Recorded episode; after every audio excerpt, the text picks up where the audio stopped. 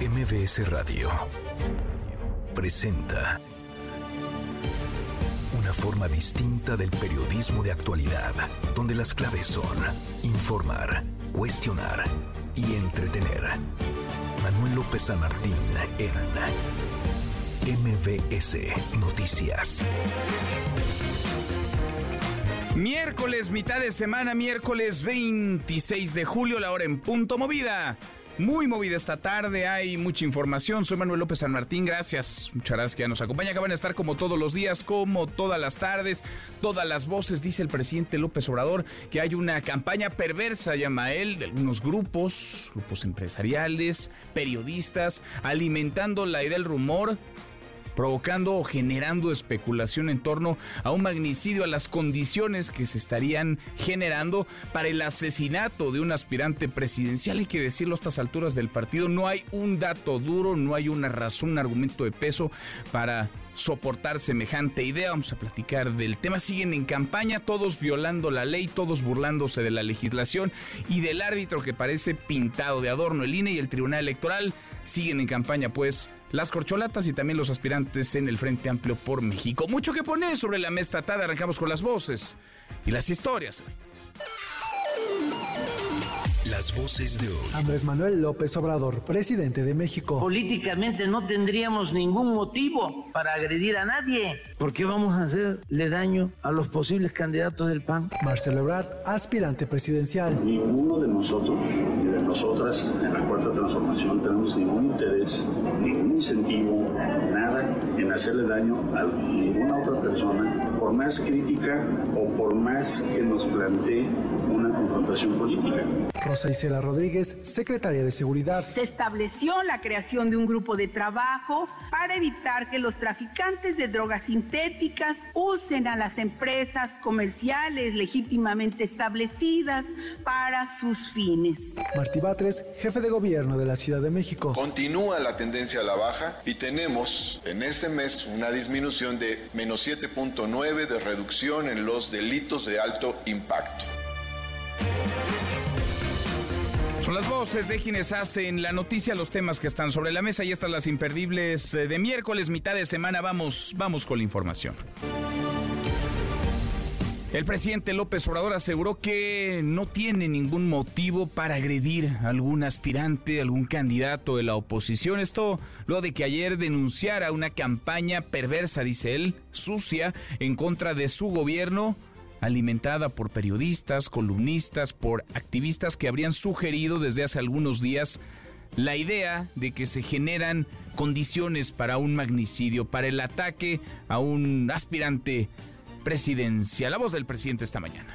Políticamente no tendríamos ningún motivo para agredir a nadie. Miren esta encuesta. Si las elecciones para presidente de la República fueran el día de hoy, ¿por qué opción votaría? Morena, Verde, PT, 49%. No lo digo yo. Esta es una encuesta de Covarrubias. Conocí de otra encuesta que salió publicada en el periódico El País de España. Morena, preferencia efectiva, 60%. PAN, preferencia efectiva, 14%. ¿Por qué vamos a hacerle daño a los posibles candidatos del PAN?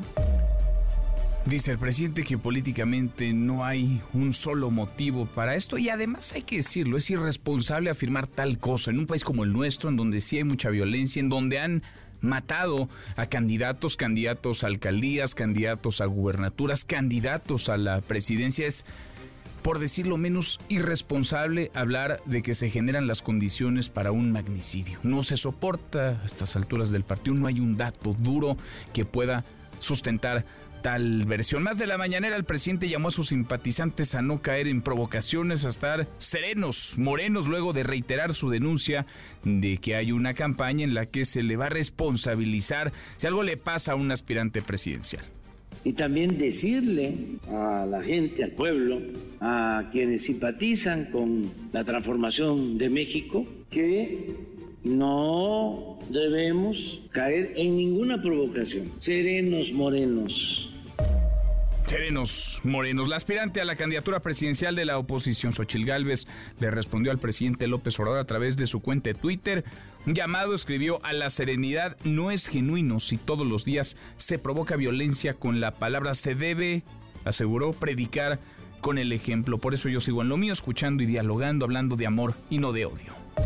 Sobre las corcholatas de Morena en campaña, todos en campaña, como desde hace más de 40 días, Adán Augusto López y Claudia Sheinbaum están en la Ciudad de México, Manuel Velasco en Campeche, luego se va a trasladar a Yucatán, Gerardo Fernández Noroña viaja hoy a Nueva York, a las 6 de la tarde va a dar su tradicional charla en YouTube, Ricardo Monreal está en Guanajuato y Marcelo Obrado hoy no reporta actividades públicas temas, de seguridad. Rosa Isela Rodríguez, titular de la Secretaría de Seguridad Ciudadana, detalló los resultados de los encuentros, las reuniones celebradas en nuestro país con representantes primero de Estados Unidos, una reunión, un encuentro bilateral, después trilateral también con Canadá. La voz de Rosa Isela Rodríguez un grupo de trabajo para evitar que los traficantes de drogas sintéticas usen a las empresas comerciales legítimamente establecidas para sus fines. En seguimiento al tráfico ilegal de armas, Estados Unidos y México acordaron la detección electrónica de todas las armas de fuego y cautadas en nuestro país a las organizaciones criminales.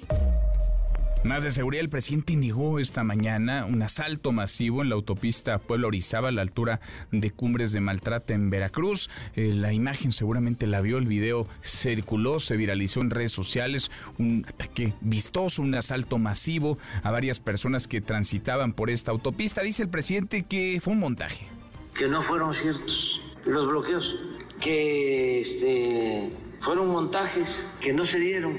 Sin embargo, hubo una difusión por eso les pregunté en todas las redes. Y el informe que tenemos es que no se asaltó de esa manera masivamente. No ocurrió, dice el presidente López Obrador, fue un montaje, en fin son sus palabras. El hombre, el padre de familia que agredió a la maestra de kinder de su hijo, Cautitlán Izcalli, Estado de México, todos vimos el video. Entra una pareja la escuela, irrumpe de manera violenta, empujan, amenazan, encañonan incluso a una maestra y después se van campantes. Este sujeto, que ha resultado una ficha, podría ser vinculado a proceso por intento de homicidio. Esto luego de que ayer fuera vinculado a proceso junto con su esposa por el delito de extorsión. Su audiencia fue reprogramada para mañana. Y en temas, en temas internacionales, Hunter Biden, hijo del presidente de Estados Unidos, Joe Biden, se declaró no culpable de dos cargos fiscales. Esto luego de que una jueza de Delaware rechazara el acuerdo de culpabilidad con la fiscalía para evitar la cárcel. La investigación contra Hunter Biden comenzó en 2018. Lo acusan de no pagar impuestos y poseer ilegalmente un arma de fuego. Y en las buenas, porque como cada tarde, claro que tendremos buenas noticias. Querido Memo Guillermo Guerrero, ¿cómo estás? Muy bien, mi querido Manuel. Siempre buenas noticias. Hoy traemos mejores noticias porque vienen, ya vienen las vacaciones y hay varias ferias en la Ciudad de México. Ya vienen las vacaciones, ya llegaron las, vacaciones, llegaron las vacaciones. No te has enterado, ya empezó el verano hace rato. Pero ahí vienen. Las tuyas serán. Así, las mías espero que me den chance de irme de vacaciones, pero antes me voy a ir a una feria de dulces que va a haber en la ah, Ciudad de México. Muy bien. Todos los dulces, todos, todos, todos los dulces, pepitorias, todo, todo, todos van a estar ahí. Vamos a, platicar empieza a dar hambre. Ay, sí, ¿no? Ah, también traemos otra nota de hambre. ¿Ah, Entonces al, ratito la platicamos. ¿De hambre o de comida? de, hambre y de comida. Porque ya tengo mucha hambre. Ya, yo también. Gracias, Memo. Gracias, Manuel. Guillermo Guerrero, cuéntanos con peras y manzanas, Viridiana Viñicaña. ¿Estás planeando tener un bebé? ¿Quieres saber sobre una póliza de gastos médicos mayores? Viridiana, buenas tardes. Finanzas con peras y manzanas. Hola Manuel, es un placer compartir este espacio con ustedes. ¿Estás planeando tener un bebé? Si es así, te sugiero que contrates tu póliza de gastos médicos mayores para gozar de los beneficios de maternidad. Ojo, para gozar de este beneficio tienes que tener 10 meses de antigüedad con tu póliza. Y cuando llegues a tu quinto mes de embarazo, recibirás entre 40 mil y 70 mil pesos dependiendo la aseguradora donde hayas contratado tu seguro. Y lo más importante, con una suma asegurada por cualquier complicación del embarazo. Yo, tu broker de seguros, te asesoro. Contáctame en mis redes sociales, en Facebook, Instagram y TikTok como Viridiana Villicaña. Que tengas muy bonito día. Bye bye. Igual para ti, muy, muy buen día, muy buenas tardes, gracias. Eh, Viridiana Nicolás Romay, ¿qué traes hoy en Deportes? Nico, muy buenas tardes. Querido Manuel, ¿cómo estás? Gusto saludarte. La League's Cup sigue sorprendiendo a los equipos mexicanos. Los resultados no están llegando como nos imaginamos. Hoy debuta Rayados, hoy debuta Tigres, León, esperando que den la cara por el fútbol mexicano. Hablaremos de eso y también de lo que anunció ayer la Federación Mexicana de Fútbol. ¿Cómo va a tomar las decisiones de cara al futuro? Hoy platicaremos de todo eso y más. Lo platicamos y claro, todo depende de qué nos imaginábamos, de qué veíamos en el panorama. Hace rato parece que el fútbol mexicano dejó de ser la potencia, por lo menos en la zona y Estados Unidos cada vez es más competitivo. Abrazo, Nico, lo platicamos hasta aquí el resumen con lo más importante del día. Ya lo escuchaba, ya le platicaba, presidente López Obrador hoy habló sobre esto que llama una campaña perversa, sucia, orquestada por algunos grupos conservadores, así los identifica, que alimentarían la idea de que se propician, se generan las condiciones para un atentado, para un magnicidio, para el asesinato de algún aspirante a la presidencia. De eso queremos platicar con ustedes esta tarde. ¿Existen elementos, hay elementos para pensar que podría registrarse un ataque, un atentado contra un aspirante presidencial o contra un periodista, sí o no? Opine arroba MBC Noticias, nuestro WhatsApp 5524 99125, viene el teléfono en cabina 5166 A propósito del tema parte de la mañanera, Rocío Méndez. Rocío, ¿cómo te va? Muy buenas tardes. Buenas tardes, Manuel. Desde ayer, pero hoy fue más preciso. El presidente Andrés Manuel López Obrador insistió en que existe esto que llamó campaña sucia en su contra, que le responsabilizaría de algún incidente. En particular se refirieron a Xochitl Galvez, aunque él nunca la mencionó por su nombre, aspirante presidencial. Vamos a escuchar cómo lo planteó esta mañana.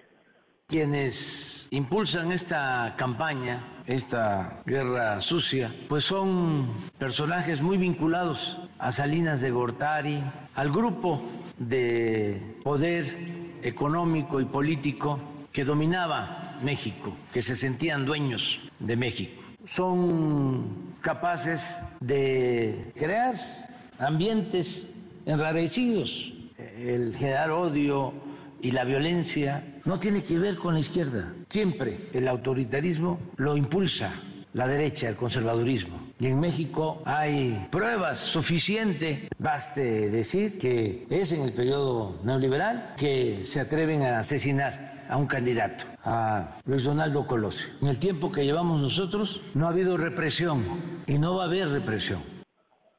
Manuel, en la sección denominada Mentiras de la Semana, Elizabeth García Vilchis exhibió una serie de videos con posturas de líderes políticos y de opinión que dijo acusan al presidente López Obrador de un magnicidio imaginario. Vamos a escuchar.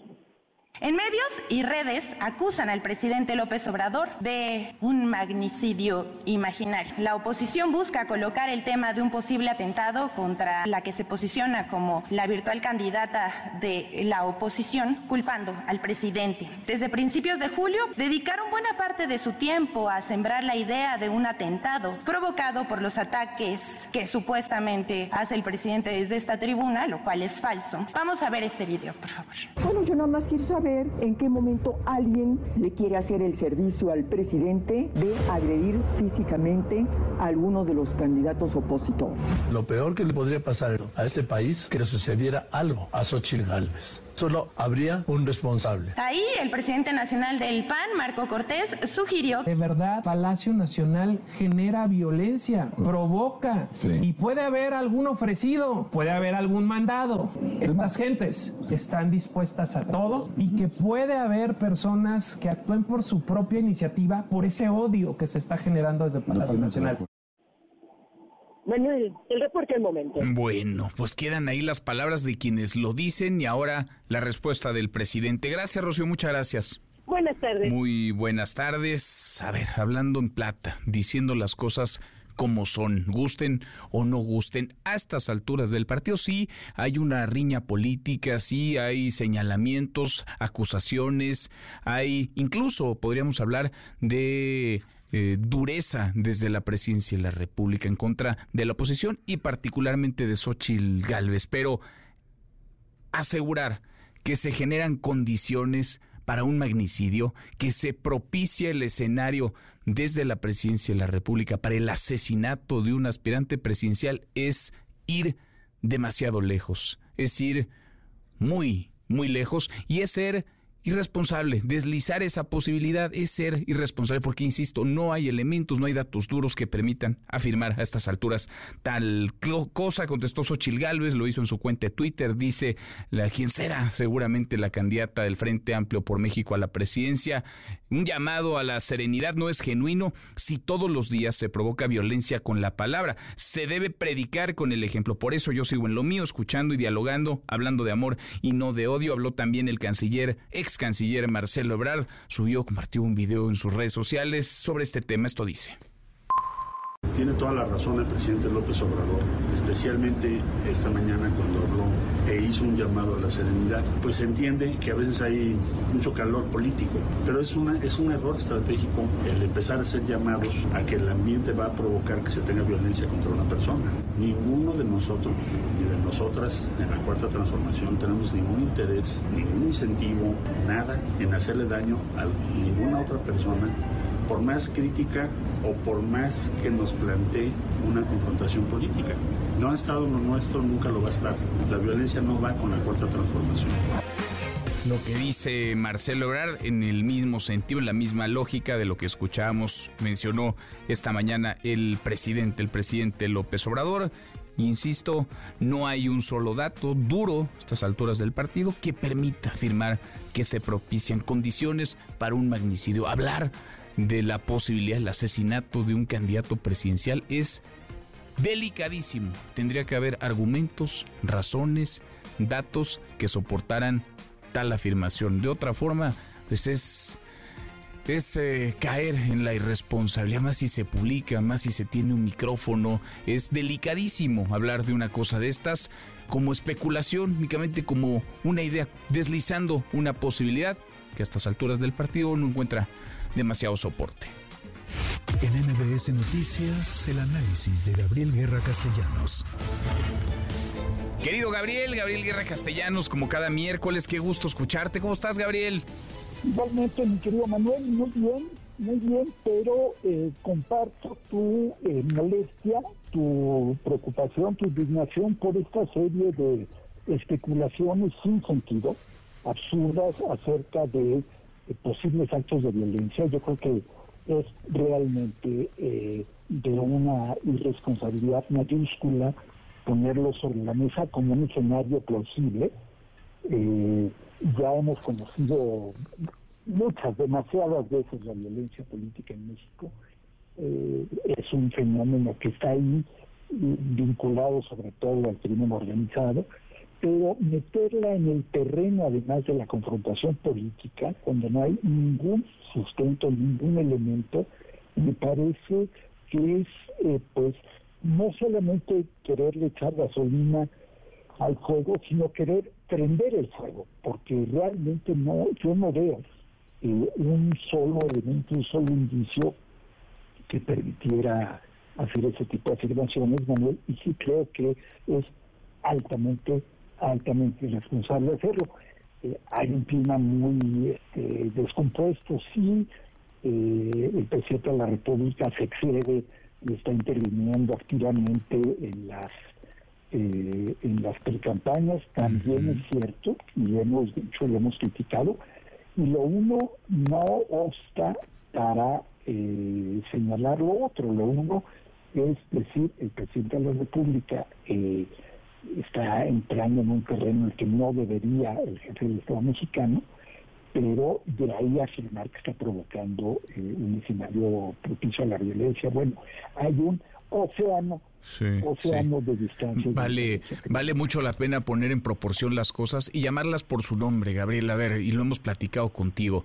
Desde luego que hay actos anticipados de campaña de medio mundo porque están en campaña en la 4T, están en campaña en el frente. Quien propicia esa campaña, quien la alienta, quien da el banderazo de salida, es el presidente López Obrador desde hace un buen rato. Se mete en lo que sucede en su partido, se mete también en lo que ocurre en el frente, habla de los escenarios para 2024. Le encanta hacerlo, lo hace todas las mañanas, le ponen un freno desde línea o intentan ponerle un freno en el Instituto Nacional Electoral o en el Tribunal Electoral.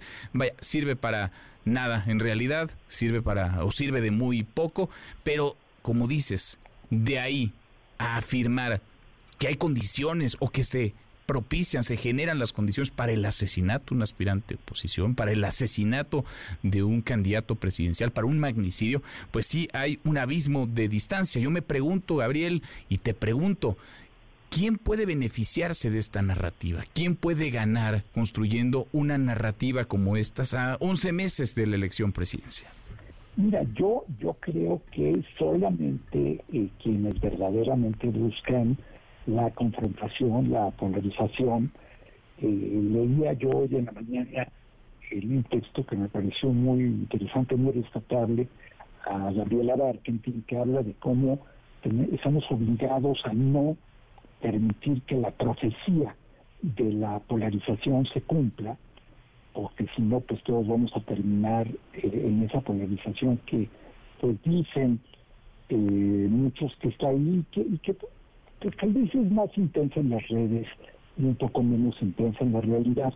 el pero sí creo que solo los ultras, y creo también, a ver, eh, entiendo la indignación, la molestia de muchos amigos y colegas comunicadores que dicen no se vale que el presidente de la República me ataque directamente, me aluda directamente, eh, se refiere a mí de manera tan agresiva, tan peyorativa en las en las conferencias matutinas, creo que creo que tienen razón en señalarlo, pero de ahí a que algunos digan, y lo digo con todo respeto, que ya hacen responsable de lo que le pudiera suceder al presidente, yo creo que sí es una, una enorme, una enorme diferencia. Y sí creo que hay que ser muy prudentes, así como yo no me cansaré de decirlo, eh, Manuel, hay que también eh, invocar el sentido de responsabilidad del presidente de la República para no calentar más los ánimos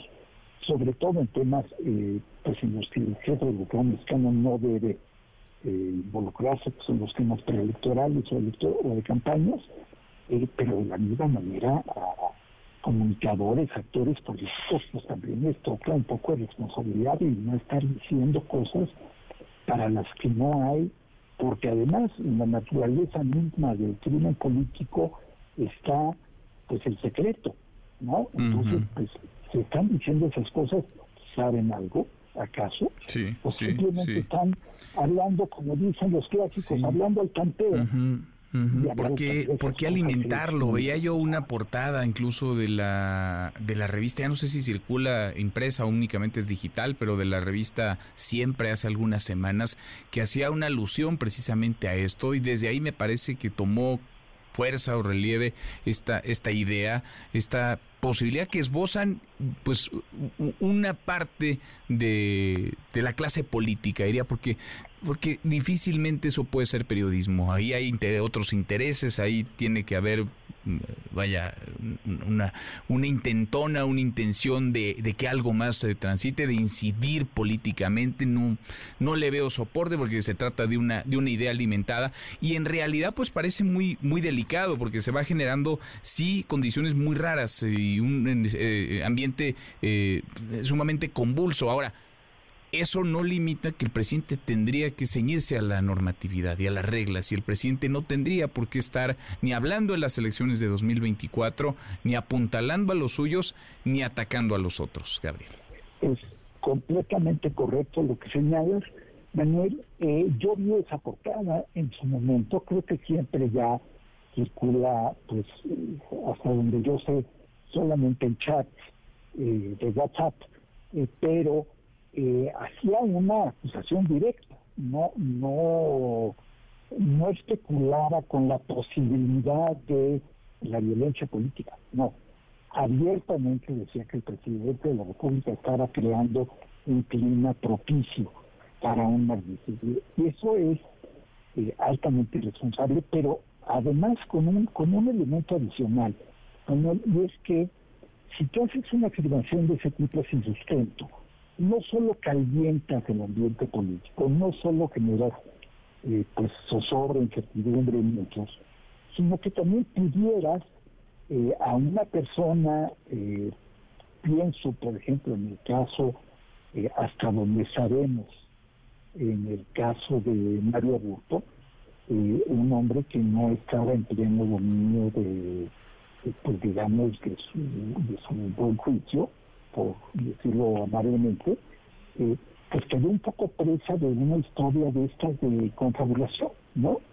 Eh, entonces sí creo que es muy delicado, sí creo que es muy, eh, muy serio, y sí creo que todos, todos, todos deberíamos ser especialmente responsables. No, no estamos hablando de, de grasechadas o de cosas menores, Manuel. Es un tema eh, pues que atañe literalmente, va a sonar casi a broma, pero literalmente afecta la salud pública del país, la salud política.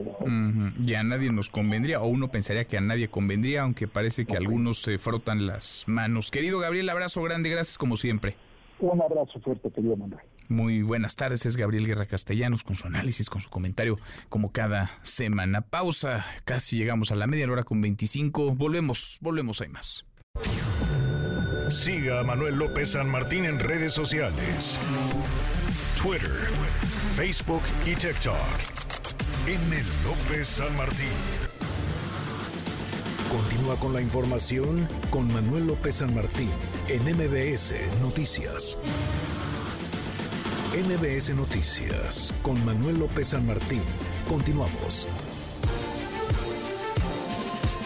Seguimos, cruzamos la media hora con 31. Se hablaba de una baja en los homicidios eh, dolosos en el país. Ayer se reportaba desde el gobierno federal con datos del INEGI una baja de 9.7%, prácticamente el 10% en los homicidios, entidades que siguen concentrando la mayor tasa de delitos de alto impacto, sobre todo asesinatos, Guanajuato y el Estado de México, pero bajaron 10% en 2022 con respecto a 2021. El número sigue siendo altísimo, más de 30 mil asesinatos cada año. Es menor la cifra, sí, pero sigue siendo un número de horror, de alarma. Sobre los delitos, en la Ciudad de México. Habló el jefe de gobierno de la capital, Martí Batres. Adrián Jiménez, Adrián, ¿cómo te va? Muy buenas tardes.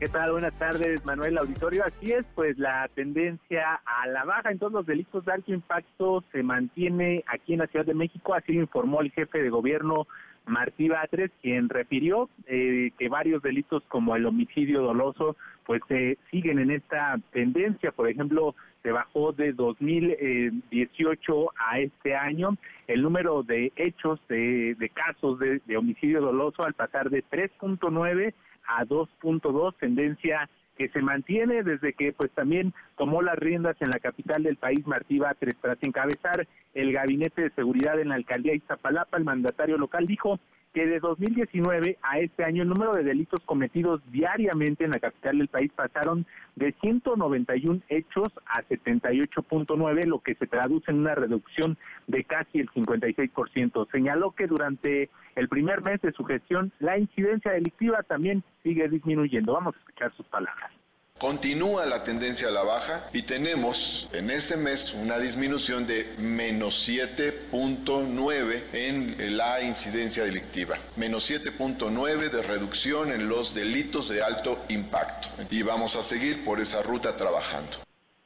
Por su parte, Eduardo Clark, director general de Gobierno Digital, destacó que desde hace más de un año y medio las alcaldías Iztapalapa, Gustavo Amadero y Cuauhtémoc salieron del top 50 de los municipios con mayores índices de inseguridad. Este era uno de los propósitos que tenía al inicio la administración capitalina de sacarlos de esta lista. Vamos a escucharlo.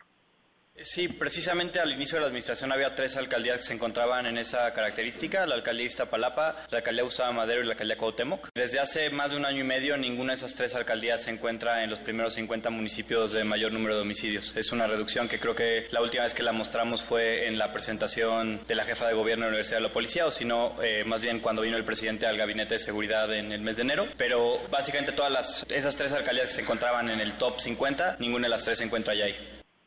Y Manuel Auditorio, luego de que el INEGI revelara que la alcaldía Iztapalapa es la que tiene la percepción más alta de inseguridad en la Ciudad de México, con el 75.1%, según la encuesta nacional de seguridad pública urbana, la en su correspondiente al segundo trimestre de 2023, bueno, pues autoridades capitalinas cerraron fila y defendieron a esta demarcación al asegurar que pues ese dato no refleja la realidad y que la alcaldía de Iztapalapa ocupa el lugar nueve de incidencia delictiva en la capital del país en cuanto a la medición de delitos por tasa de 100 mil habitantes. Manuel Auditorio, la información que le. Bueno, va bajando entonces la incidencia delictiva, los delitos en la Ciudad de México, según el jefe de gobierno Martí Tres Gracias, gracias Adrián.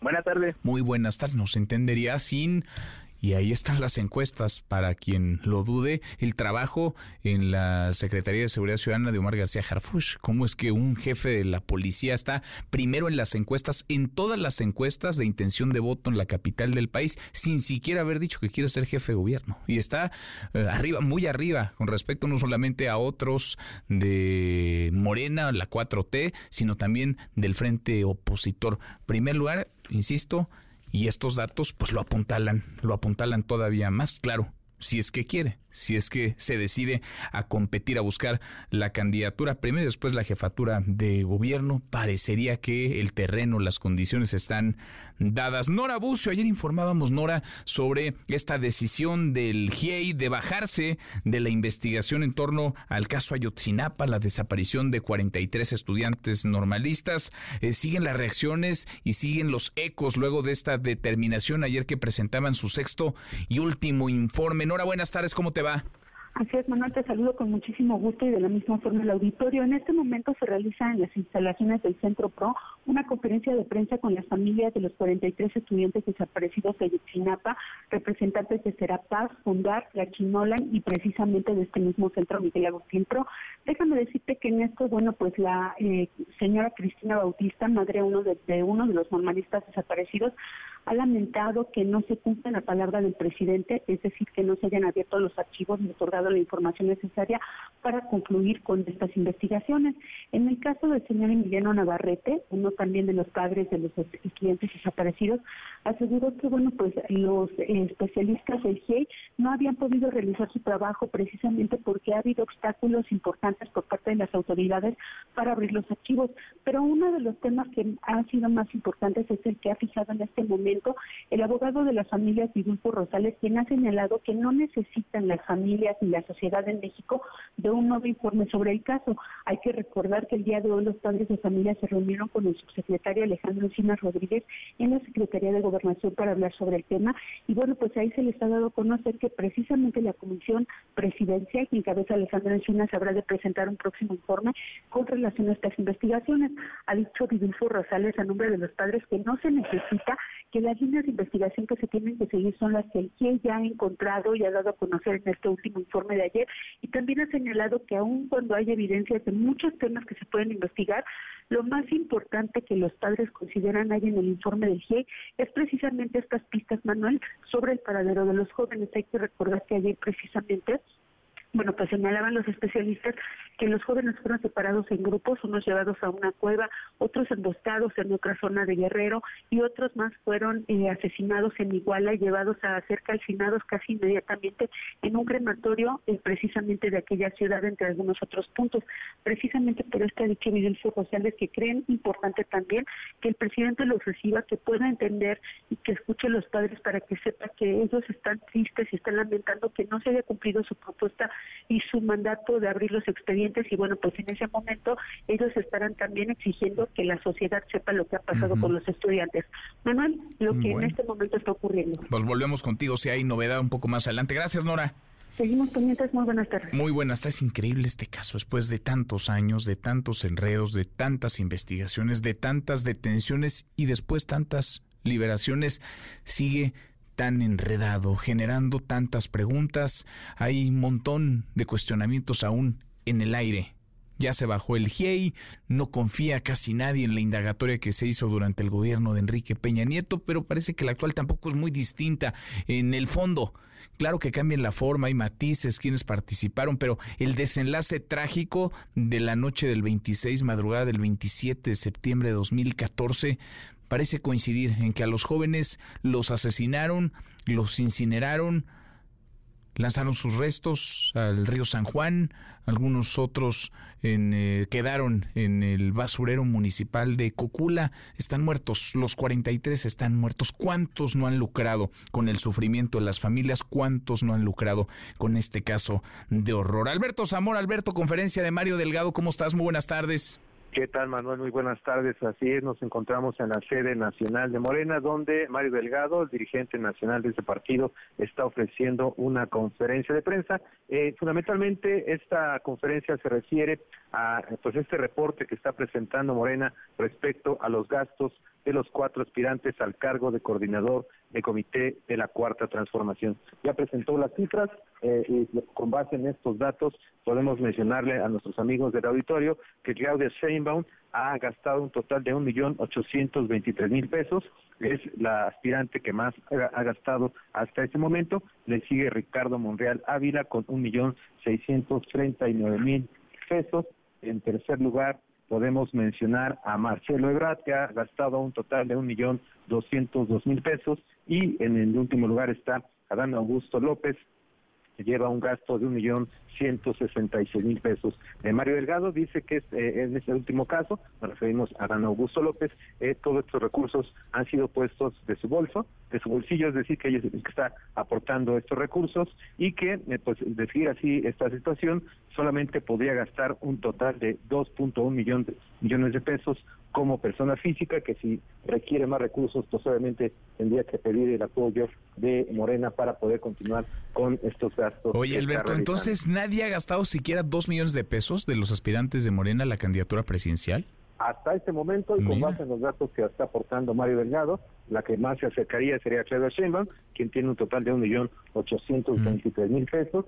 Y bueno, finalmente nada más mencionarte que eh, eh, Mario Delgado está anunciando que va a buscar a cada uno de los aspirantes, incluyendo obviamente a, tanto a Noroña como a Manuel Blasco, para pues analizar y hacer una evaluación de cómo se está realizando este primer mes de, eh, pues, de actividades de los aspirantes. Van a la mitad del camino. Si no se les hace lo de la candidatura, podrían poner una agencia de viajes, porque yo no sé qué consiguen como precios, dónde consiguen precios tan económicos, porque viajan por todo el país, se suben, se bajan aviones, organizan mítines, eventos, pagan noches de hotel, logística, transporte, vehículos, comidas, y no han gastado ni dos millones de pesos.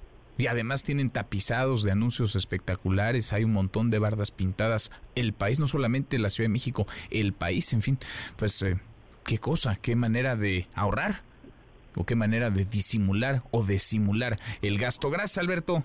Gracias, buenas tardes. Muy buenas tardes. Así las cosas en Morena. A la hora con 42, pausa, volvemos, volvemos, hay más. Redes sociales para que siga en contacto: Twitter, Facebook y TikTok. M. López San Martín. Continúa con la información con Manuel López San Martín en MBS Noticias. Ya estamos de regreso. MBS Noticias con Manuel López San Martín. Continuamos.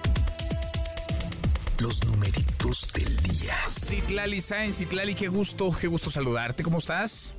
¿Qué tal Manuel? Buenas tardes a ti, buenas tardes también a nuestros amigos del auditorio. Te presento a continuación cómo están operando en este momento los principales indicadores en Estados Unidos y en México. El Dow Jones Industrial gana 0.46%, pierde el índice de Nasdaq que agrupa las empresas tecnológicas 0.22% y gana el S&P BMW de la Bolsa Mexicana de Valores 0.87%. Se cotiza en 54.492.16 unidades. En el mercado cambiario, el dólar en ventanilla bancaria se compra en 16 pesos con 31, se venden 17 pesos con 25. El euro se compra en 18 pesos con 40, se venden 18 pesos con 96 centavos. Finalmente te comento cómo se cotiza la criptomoneda más conocida, el Bitcoin. En este momento está registrando una pérdida de 0.30% y se compra en 494.070 pesos por cada criptomoneda. Manuel es mi reporte. Gracias. Buenas tardes. Muchas gracias. Buenas tardes. ¿Y si cambiar tu nómina te da un cashback diferente? Sí. Gana hasta 6 mil pesos comprando y ahorrando con HSBC. Entre más ahorras, más ganas. ¿Y si sí? Consulta más información en www.hsbc.com.mx diagonal HSBC presenta Economía y Finanzas Eduardo Torreblanca. Lalo, qué gusto, qué gusto saludarte, ¿cómo estás? Igualmente, como siempre, Manuel, me da mucho gusto poder saludarte poder saludar a las personas que nos escuchan. Buenas tardes. Estos datos, Lalo, muy buenas tardes. Son buenísimos, me encantan porque nos dan mucho para la conversación, para platicar. Seis datos ilustrativos de los ingresos de las familias mexicanas el año pasado, en 2022, Lalo. Sí, lo da a conocer el INEC. Es una radiografía muy precisa de un problema estructural que tiene la economía mexicana desde hace más de 100 años ese problema estructural, Manuel, es la distribución inequitativa del ingreso, de esa riqueza que se genera en el país y que, por cierto, no es poca.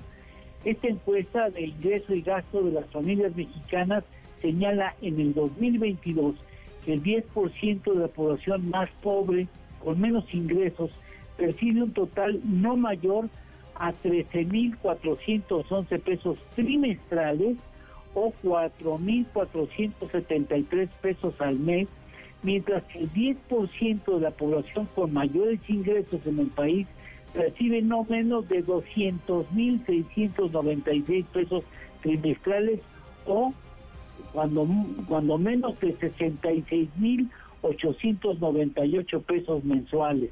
El 10% de las familias con menores ingresos participó de 2.1% del pastel de la riqueza nacional, mientras que el decil, es decir, la décima parte, una décima parte de la población, la de mayores ingresos, pudo tener acceso al 31.5% de ese pastel o de esa riqueza. Otro dato importante, hay diferencias relevantes entre el ingreso de las zonas urbanas contra el ingreso de las zonas rurales. En las zonas eh, urbanas el ingreso trimestral fue de 69.846 pesos y en las zonas rurales el ingreso fue promedio de 43.096 pesos trimestrales. Una diferencia muy importante, diferencia entre trabajador hombre y mujeres trabajadoras. El hombre gana promedio 29.285 pesos, mientras que las mujeres 19.089 pesos, una diferencia de 10.204 pesos.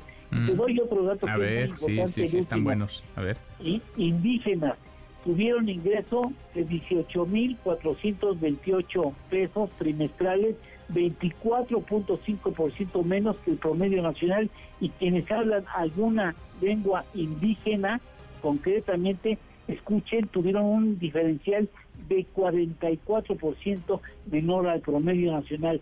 La inequidad demuestra que sigue vigente en México, lamentablemente. Ahí están los datos duros para comprobarlo, para corroborarlo. Lalo, ¿tenemos, ¿tenemos postre? Claro que sí, del total de agua disponible en el mundo, 97% es salada, solamente el 3% es dulce y el 69% de esta agua está en glaciares y solamente el 30% en el subsuelo. Qué buenos datos. Abrazo, gracias Lalo. Gracias, Manuel. Buenas tardes. Muy buenas tardes, es Eduardo Torreblanca. 10 para la hora. HSBC presentó. Y tenemos, como todas las tardes, claro que tenemos buenas noticias. Gracias, Manuel. Quiero dulce. Permítame, déjeme tomo aire. Pepitorias, glorias, borrachitos, mazapán, merengue, cocadas, tarugos, alegrías, camotes, palanquetas, cacahuates, muéganos, botellas de anís, fruta cristalizada. Ate de membrillo, cajeta de leche, cascaritas de naranja, rollos de guayaba, tortitas de Santa Clara, ate con queso, helados de Jamaica, limón, flan napolitano y todos, todos, todos, todos los dulces estarán juntitos en la Feria del Postre y del Dulce que se llevará a cabo el 5 y 6 de agosto en el Palacio de la Autonomía del Centro Histórico. Se incluyen muelas picadas, panza con lombrices, dentistas y si se pasa el aceite de resina para que no se le pegue en la panza. Satisfacción garantizada. dulce. Los papás gruñones.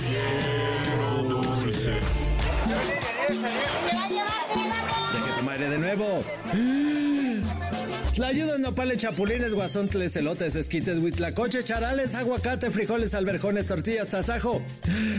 Gorditas, sope, romeritos, quelites, alegrías, hongos, atole, pulque, chocolate, mole, salsa de chile pasilla, salsa de chile ancho, borracha, chilpetín, guacamole, salsa verde y hasta gusanos de maguey. Todos, todos, todos los alimentos de origen prehispánicos los podrá encontrar en la Feria de Alimentos de la Delegación Iztapalapa este 28, 29 y 30 de julio. Vaya la explanada y coma como se debe. No incluye papaloquelite para que se le quite lo panzón, ni sal de uvas para que repita como se debe. Satisfacción garantizada. Deje tomar aire de nuevo. Toritos, cohetes, castillos, papel picado, buscapiés, brujitas de las que truenan en lucha libre. Ya, ya, ya, ya me cansé. Bueno, esta es la Feria de las Luces y la Música en Tláhuac, con las mejores atracciones del pueblo de Santiago Zapotitlán este fin de semana. ¡Bárbaro! Y que pase usted un feliz miércoles.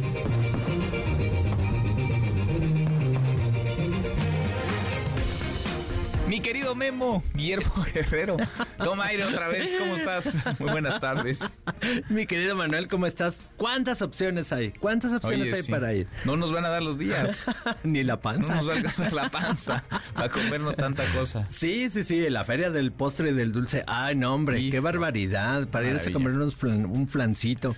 Una gelatina de Jerez como las que me gustan. Una gelatina de anís.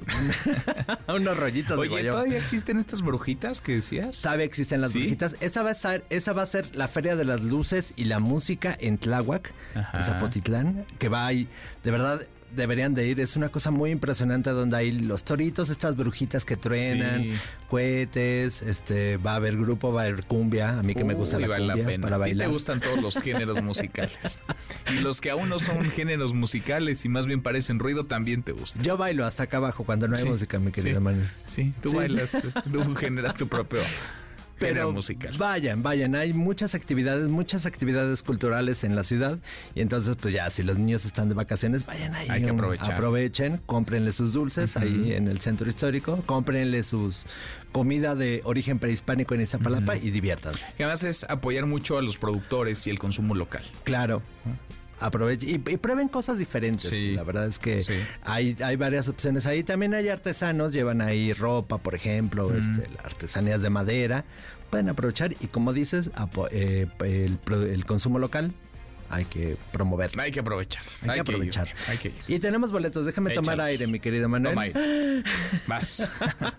Tenemos para los clowns este espectáculo del circo de Taide que este aumentó unos días su temporada que está bien bueno. Yo lo fui a ver, es muy divertido, es muy muy muy Vale divertido, sí. Tenemos también para Queens of Rock eh, seis voces de mujeres cantando los mayores éxitos ahí de Queen o de o de los grupos rockeros que les gustan. Emanuel y Mijares tenemos dos pases dobles y cuatro cuatro pases dobles para el homenaje de rock que va a ser Shaba Drago en la Maraca el 19 de agosto. Escriban a premios arroba mbc.com y díganos cuál es su dulce favorito, cuál es su dulce mexicano favorito. Ah. Les dimos muchas opciones, la pepitoria, la alegría, La alegría. todo lo que quieran. Híjole. Cajeta. Ay, qué rico cajeta. Sí, se antoja, ¿eh? Te digo que ya hace hambre. Si hace una hora tenía hambre, ahora imagínate. Ay, bueno, yo ahorita voy a bajar por unos dulcitos. Provecho. Gracias, Manuel. Gracias, Memo. Gracias. Guillermo Guerrero, como todas las tardes. Cinco para la hora, pausa, volvemos. Volvemos, hay más.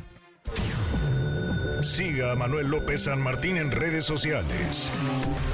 Twitter, Facebook y TikTok. M. López San Martín. Continúa con la información con Manuel López San Martín en MBS Noticias. Ya estamos de regreso. MBS Noticias con Manuel López San Martín. Continuamos. La hora en punto murió a los 56 años. Eh, La cantante irlandesa Sinead O'Connor es eh, recordada por muchos éxitos, particularmente este, Nothing Compares to You. Lanzó 10 discos, ganó un Grammy. No se sabe aún la causa de su muerte. Hace 18 meses sufrió la muerte de su hijo, un suicidio. Eh, talentosa también polémica. En el 92 sorprendió a todo el mundo cuando rompió la foto de Juan Pablo II en el programa Saturday Night Live. Revisamos las redes, cómo se mueven las cosas en Twitter.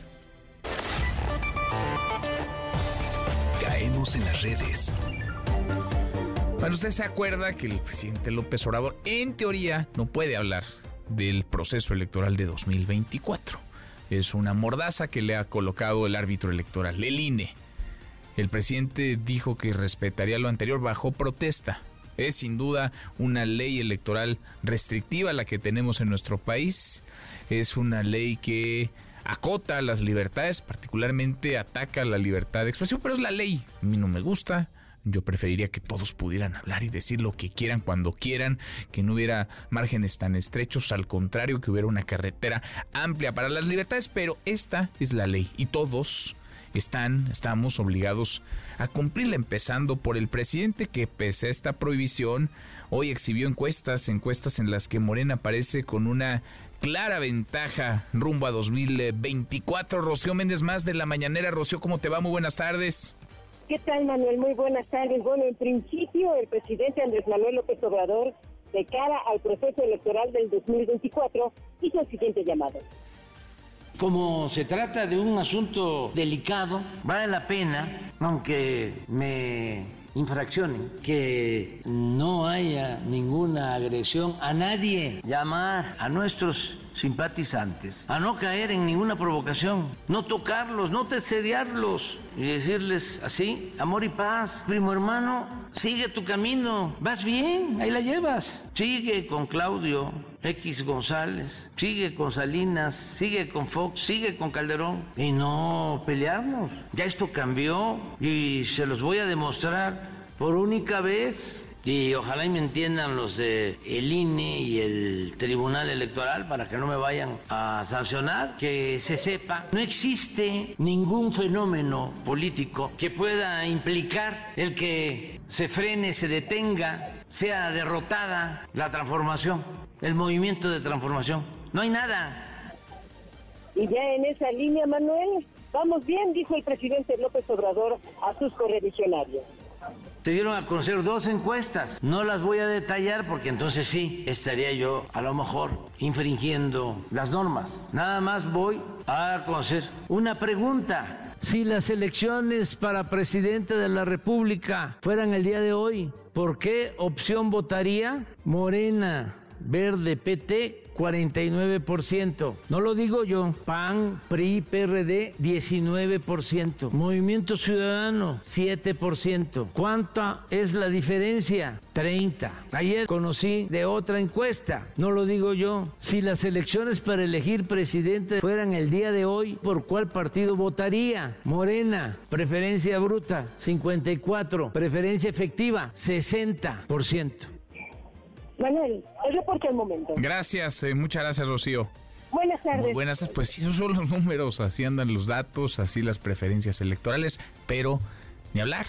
La ley, pues es la ley, nos guste o no, y lo que el INE le ha dicho al presidente López Obrador es que no puede pronunciarse sobre las elecciones, sobre el proceso electoral de 2024, mucho menos andar haciendo eh, campaña en favor de su partido con estos números que sí son muy buenos para Morena. Evidentemente están arriba, muy arriba en las preferencias electorales, pero el presidente tendría que ser el primero en respetar la ley. Pulse.mx NMBS Noticias. Todas las encuestas en tu mano. Juan Pablo de Leo, socio director de Político MX, pues sí, así andan las eh, preferencias. ¿Qué te podré decir yo o qué podrás haber visto en la mañanera que tú no sepas que le mides el pulso a las encuestas, a las preferencias, a los movimientos en el tablero de cada la próxima elección presidencial? Querido Juan Pablo, ¿cómo estás? Y nosotros sí lo podemos decir. ¿Cómo estás, Manuel? Quiero saludarte a ti y a toda tu, tu, audiencia. Seguimos con la revisión de nuestras tres encuestas de encuestas que tenemos publicadas en nuestro portal de Pulse MX. Y como todos los miércoles, Manuel, vamos a revisar eh, cómo se encuentran a una semana de haber platicado. Y recuerdo que le recuerdo a toda la audiencia que nos escucha que es una actualización que hacemos todos los días con las encuestas que se van publicando, a pesar de que nosotros lo hacemos de manera semanal. Vámonos con la contienda interna de Morena, Partido del Trabajo y Partido Verde. Claudia Sheinbaum se mantiene en primer lugar con 37%, Marcelo Ebrard en segundo lugar con 27%, Adán Augusto López en tercer lugar con 15%, Gerardo Fernández Noroña con 10%, le sigue Ricardo Monreal con el 5% y Manuel Velasco con 4%. Manuel, la primera vez que platicamos platicamos acerca de esta encuesta de encuestas que publicamos hace más o menos tres semanas aquí en Pulse MX, eh, Claudia Sheinbaum le llevó una ventaja de siete puntos en la intención de voto a Claudia Sheinbaum. Es una ventaja que hoy se amplía a 10 puntos. Hemos visto cómo a lo largo de los días fluctúa entre el 8, 9 y 10%, pero es uno de los momentos en los que más se ha logrado despegar Claudia Sheinbaum de Marcelo Ebrard con estos 10 puntos, que es lo máximo que ha marcado de diferencia nuestra encuesta de encuestas en la contienda interna de Morena. Interesantísimo, interesante Juan Pablo, porque lo hemos conversado en otras ocasiones, parece este proceso el de Morena diseñado para que no suceda gran cosa, ¿no? Con esta posibilidad eh, nula de debatir, de contrastar ideas, pues parece que quien va arriba administra su ventaja y sigue arriba. Claudia Sheinbaum sí se le ha pegado un poquito Marcelo Ebrard, pero sigue arriba la ex jefa de gobierno.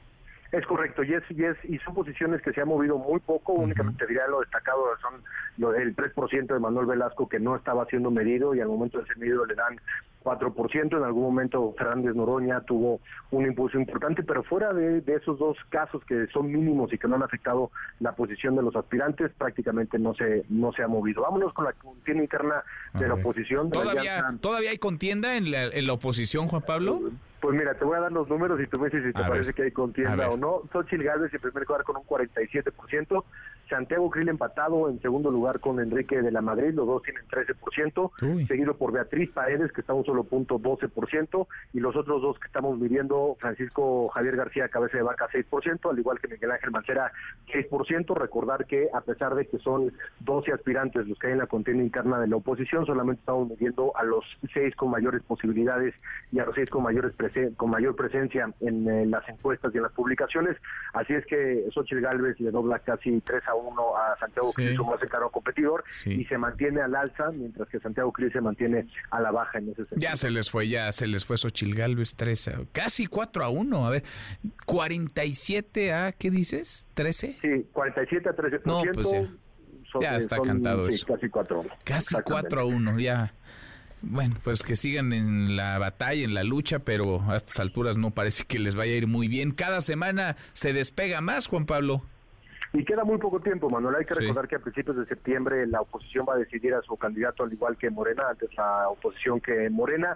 La particularidad que tendrá esta contienda interna de la oposición es que tendrán algunos enfrentamientos, algunos foros, algunos debates, aunque no les quieran decir debates, pero son debates, uh -huh. y vamos a ver si de alguna manera eso puede cambiar el momento, pero parecería muy, muy complicado que Xochitl Gálvez pidieran una ventaja que lleva ganando a lo largo de las últimas tres semanas de manera sí. estridente. ¿no? Qué fenómeno, como en tan poco tiempo, en tres semanas, menos de un mes, despuntó como despuntó y les va ganando y de calle en la contienda interna y en el frente. Pues ella va a estar en la boleta electoral en 2024 seguramente. Querido Juan Pablo, qué gusto escucharte como siempre. Gracias. Manuel, al contrario, gracias a ti por el espacio y seguimos en contacto. Abrazo, es Juan Pablo de Leo, socio director de Político MX. 4 a 1, Xochitl Galvez arriba, muy arriba y cada vez despegándose más. Vaya salvo que algo extraordinario que no se ve en el ambiente sucediera. Xochitl Galvez va a estar en la boleta, en la boleta electoral. Y una decena de vehículos en otros temas fueron incendiados en el municipio de Tantoyuca, en la zona norte de Veracruz. Esto en protesta por el asesinato del activista Gregorio de la Cruz. Analicia Osorio, Analicia, buenas tardes, ¿cómo estás? Hola, ¿qué tal? Buenas tardes. Pues tal y como comentas, esta decena de vehículos fue eh, quemada por parte de los integrantes de esta organización denominada Frente Nacional de Lucha por el Socialismo, luego de que el activista Gregorio de la Cruz y quien fuera parte del Frente Nacional, pues fuera asesinado. En este sentido, los integrantes indicaron que tenía marcas de tortura y de violencia, además de que exigieron que el gobierno federal fuera el que trajera el caso para poder dar esclarecimiento y dar justicia al mismo. Asimismo, en la zona norte de Veracruz, la activista Saida, Saima, perdón, Saima Soraya Zamora García, quien fue candidata a la alcaldía de Costa Rica y también era morenista, también fue asesinada. Ella era conocida por brindar apoyos médicos, herramientas de trabajo, alimentos, en fin, diversas cuestiones asistenciales a la población de Costa Rica y el día de ayer fue asesinada por una gran cantidad de disparos por un comando armado cuando ella estaba por ingresar a su vivienda donde también tenía su negocio. El comando armado eh, se dio a la fuga, mientras que el gobierno del estado de Veracruz, a través de la Secretaría de Seguridad Pública, informó que activó el código rojo para poder dar con su paradero y la Fiscalía General del Estado indicó que ya se abrió la carpeta de investigación y de nueva cuenta prometió que no habrá impunidad en este suceso. Es el reporte. Gracias, eh, muchas gracias, Alicia. Buenas tardes. Muy buenas tardes, así las cosas en Veracruz. Más de violencia esta mañana se registró otro enfrentamiento en los límites entre Coahuila y Nuevo León. Camelia Muñoz, Camelia, buenas tardes, cuéntanos.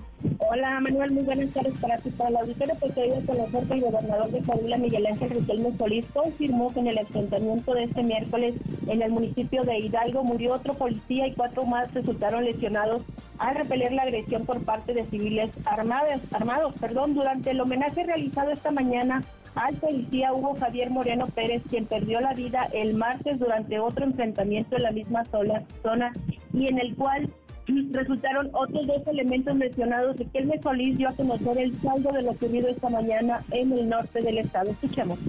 Hoy por la madrugada iniciaron de nueva cuenta los enfrentamientos, repito, en el norte del estado, en nuestros límites con Tamaulipas y Nuevo León. Lamentablemente, otro elemento de la policía civil perdió la vida y cuatro más resultaron heridos. Y bueno, Manuel, desde el pasado viernes 21 de julio se han reportado la presencia de personas armadas que atacan a los elementos de la Policía de Acción y Reacción, dependiente de la Secretaría de Seguridad en Coahuila, y que hasta ahora haya personas detenidas o reportes de delincuentes abatidos. Al momento suman cinco enfrentamientos y, y las autoridades de Coahuila consideran que se trata del grupo que opera desde Tamaulipas y que en infinidad de ocasiones ha tratado de penetrar a la entidad, tanto por esta carretera federal dos conocida como La Ribereña, pero también en la zona de los municipios de Juárez y Monclova que colindan con Nuevo León. Riquelme Solís afirmó que lo que resta de su gobierno no permitirá que estos delincuentes cumplan con su meta y regrese la violencia a la entidad. Y de esta forma, dijo, será el mejor homenaje que se lleve a los policías caídos. Escuchemos. Claro que lamentamos mucho perder a uno de nuestros mejores policías. Pero una vez más, hemos confirmado que la lealtad, fuerza y patriotismo de nuestra corporación es mucho más grande que cualquier enemigo de la ley. Con la voluntad y determinación que nos inspira el valor y sacrificio de Hugo Javier Moreno Pérez, sociedad y gobierno, seguiremos construyendo el Coahuila que queremos. Y bueno, Manuel, te comento que se espera que las próximas horas se lleve a cabo una reunión urgente de la Mesa de Seguridad Estatal y también, bueno, te doy a conocer que desde temprana hora se iniciaron distintos operativos de vigilancia en las carreteras y brechas cercanas al retén donde ocurrieron los enfrentamientos. Además de este despliegue de distintas corporaciones, aterrizó hace unas horas en el aeropuerto de Piedras Negras una avioneta cargada de municiones para armas largas que se utilizarán en el reforzamiento de las tareas para ubicar a los delincuentes responsables de los ataques. Las autoridades también han pedido a la población evitar transitar por esta carretera federal 2 para no quedarse en el fuego cruzado. ¿Es la información? Gracias, eh, muchas gracias por eh, la información, Camelia. Muy buenas tardes. Buenas tardes. Así las cosas en los límites de Coahuila y Nuevo León. Hoy hay este caso que, vaya que ha destapado una cloaca. Apareció un video, todos lo vimos, un par de personas, padres de familia de un menor, que se meten a un kinder, empujan, agreden, amenazan, encañonan, encañonan incluso con un arma de fuego a una profesora. Los detienen y a partir de ahí conocemos el historial delictivo de este un, un rosario de acusaciones, de señalamientos en contra de esta persona. Bueno, pues el padre de familia que agredió a la maestra podría ser vinculado a proceso por intento de homicidio. Ayer fue vinculado a proceso junto con su esposa por el delito de extorsión. Insisto, tienen un montón de antecedentes, tienen largo historial. Juan Gabriel González, Juan Gabriel, buenas tardes, ¿cómo estás? ¿Qué tal, Manuel Auditorio? Muy buenas tardes. Efectivamente, la Fiscalía General de Justicia del Estado de México cumplimentó una segunda orden de aprehensión en reclusión en contra de Jesús David N por el delito ahora de homicidio en grado de tentativa y este miércoles se tiene prevista una audiencia donde se le podría vincular a proceso. Esta sería una segunda acusación formal, ya que Jesús David es esposo de Laura N. y ambos, como bien lo dices, fueron vinculados a procesos ayer martes por el delito de extorsión en agravio de una maestra y una cocinera del kinder Frida Kahlo de Cotitlán Izcalli luego de golpear, amenazar e hincar a la educadora Brenda para que le pidiera perdón a su hijo Christopher de tres años de edad por un supuesto maltrato, esto que ya prácticamente es una nota nacional e internacional. El delito por el que Jesús podría ser vinculado a proceso por segunda ocasión se perpetró en Cuautitlán Izcalli el 30 de junio pasado cuando presuntamente el investigado y detenido descendió de un vehículo para amagar con un arma de fuego a una mujer y posteriormente realizó detonaciones. Respecto al hijo de los detenidos, la Fiscalía General de Justicia del Estado de México señala que la gente del Ministerio Público ha tomado todas sus decisiones atendiendo el interés superior de la infancia con el apoyo del Sistema para el Desarrollo Integral de la Familia del Estado de México, mejor conocido como el DIFEM, para sus cuidados y atenciones, por lo que sigue en estas instalaciones de Villa Hogar del DIFEM con la debida protección. Eh, decirte que eh, hace unos eh, segundos me acaba de informar la Fiscalía General de Justicia del Estado de México que la audiencia programada de vinculación a proceso para este miércoles ha sido suspendida y la pasaron para mañana a las 9 de la mañana donde recibiría su segunda vinculación a proceso Jesús David porque no llegó la defensa. En tanto te informo que en estos momentos está nuevamente la visita de los abuelos paternos de Christopher, Alberto Hernández y la señora Mariana Rodríguez en Villa Hogar del Difem para hacer más estudios y pruebas y poder llevarse al menor. Los abuelos insisten en que tienen todos los elementos y requisitos mm. para tener al niño de vuelta en su casa, pero pues ellos le dicen que hay violencia o signos de violencia pues que pues, no permitirían eso. Pues sí, pues sí, qué caso este y cómo se destapan cloacas de manera fortuita. Un video que se viraliza y que detona toda esta historia que hemos venido relatando. Gracias, Juan Gabriel. Pendientes, Manuel, buenas tardes. Muy buenas tardes. Deportes con Nicolás Romay en MBS Noticias. Querido Nico, qué gusto, qué gusto saludarte, ¿cómo estás? Muy bien, Manuel, encantado de saludarte, a ti y a toda la gente que está con nosotros, que nos acompaña como cada tarde. Leagues Cup, Manuel. A ver. Este, este es el torneo de Oye, déjame nada más entender una cosa de la Leagues Cup, Nico. O sea, porque veo mucha intensidad en este, en este torneo, partidos todos los días y un montón de juegos. que ¿Se acaba? O sea, ¿dura un mes o cuánto dura el torneo? Sí, sí, sí. Ah, no, no es como la Liga MX que es a lo largo de los meses. este dura un mes. La Liga MX arrancó, se jugaron tres jornadas, se detuvo y durante un mes se va a jugar la League's Cup en este formato de fase de grupos en donde hay tres ah. equipos de los cuales avanzan dos por cada grupo 16 de final, octavos de final, cuartos de final, semifinal y final. Y después regresa la Liga MX y regresa la MLS. A finales de agosto, más o menos, es cuando regresan estos torneos. Por eso ves esa intensidad, porque es primero la fase de grupos y ya después la eliminación directa. Ok, ok. Ya bueno, ya entiendo por qué tanta intensidad, por qué tantos juegos y tantos. Son todos los días, hay partidos diarios. Pues prácticamente ayer. Ayer golearon a Minicaxa.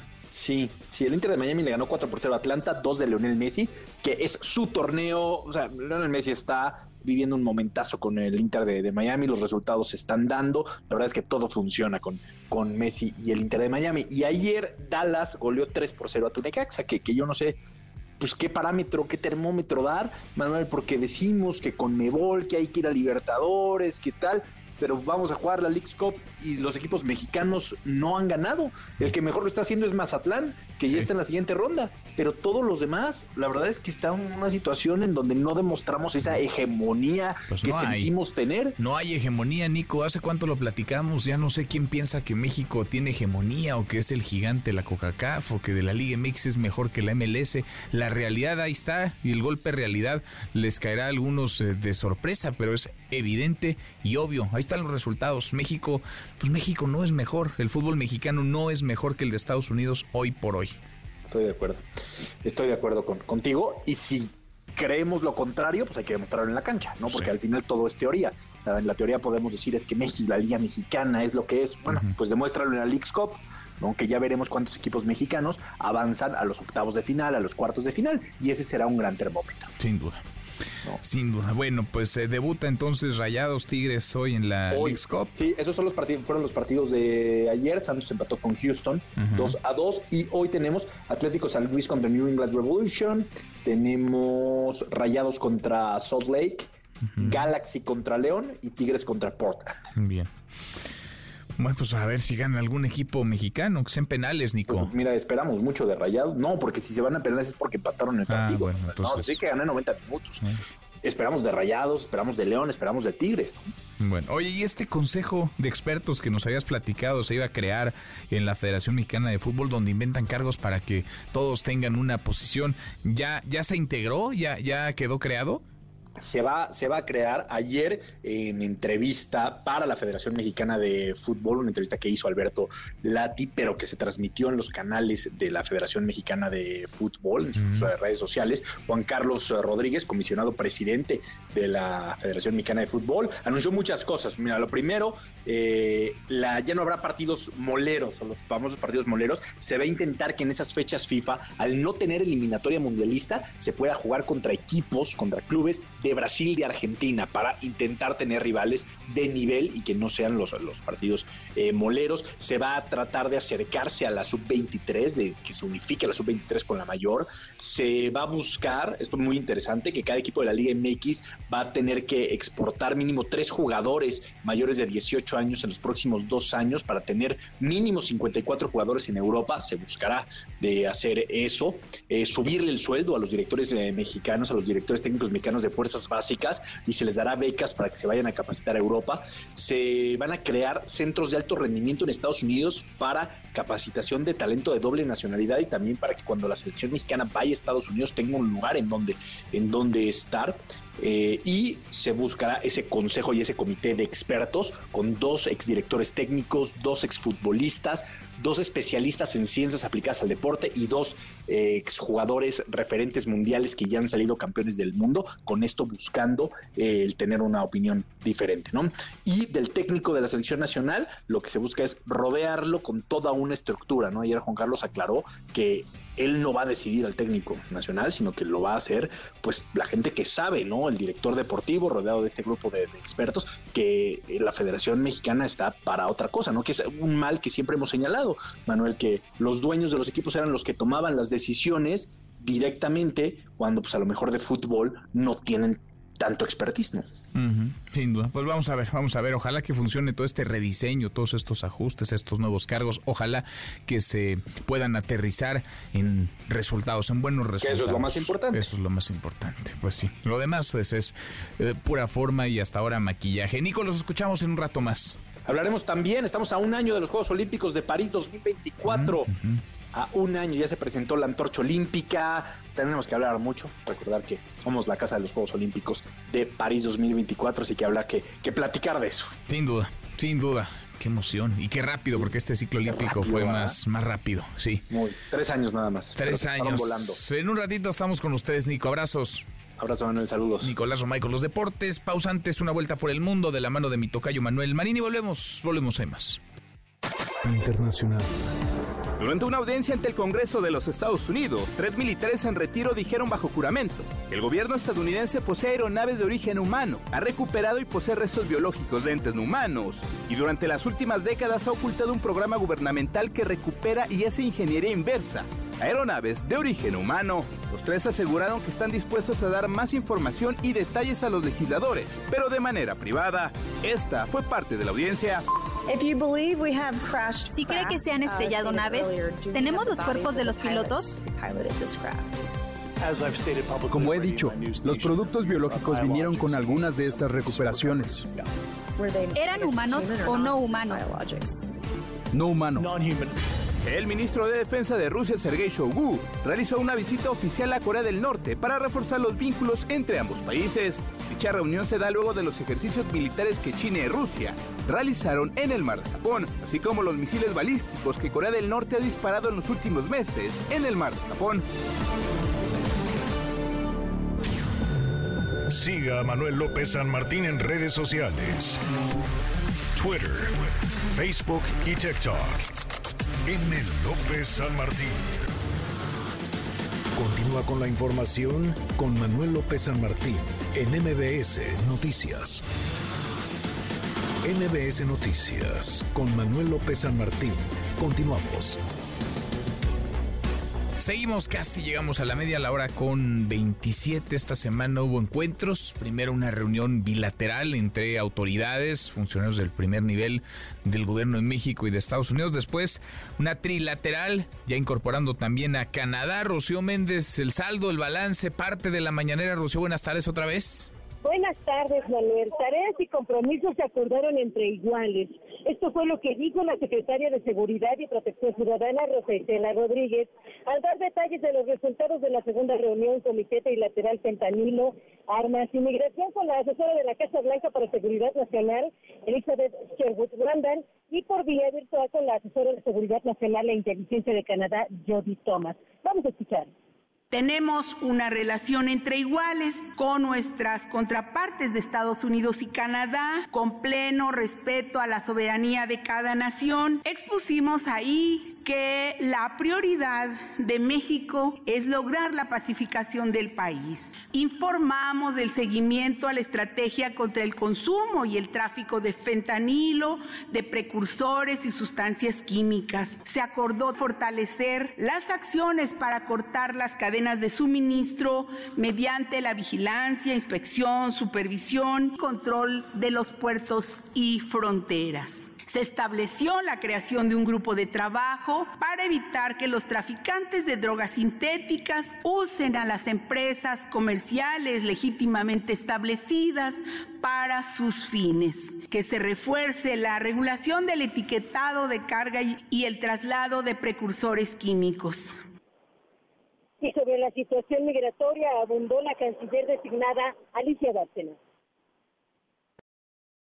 Hacer énfasis, por supuesto, es en la verificación migratoria y en la repatriación digna, que la gente pueda retornar, pero de manera digna. Porque desde el fin del título 42, nosotros observamos que los encuentros irregulares, ¿verdad?, en la frontera, entre mayo y junio, disminuyeron 50%. Los mexicanos son los que más han bajado. Lo que sí hay que estar muy vigilantes es que la migración de familias ha ido en aumento. Ahora estamos trabajando en cómo logramos instalar un espacio internacional multiservicios, que lo hagamos en el sur de México para evitar ese tránsito doloroso de los migrantes hacia el norte, porque sufren violencias, los atacan, los secuestran, en fin, ver cómo logramos instalar en el sur sureste, ¿verdad? Una facilidad que brinde servicios de refugio por un lado, pero también de opciones de empleo.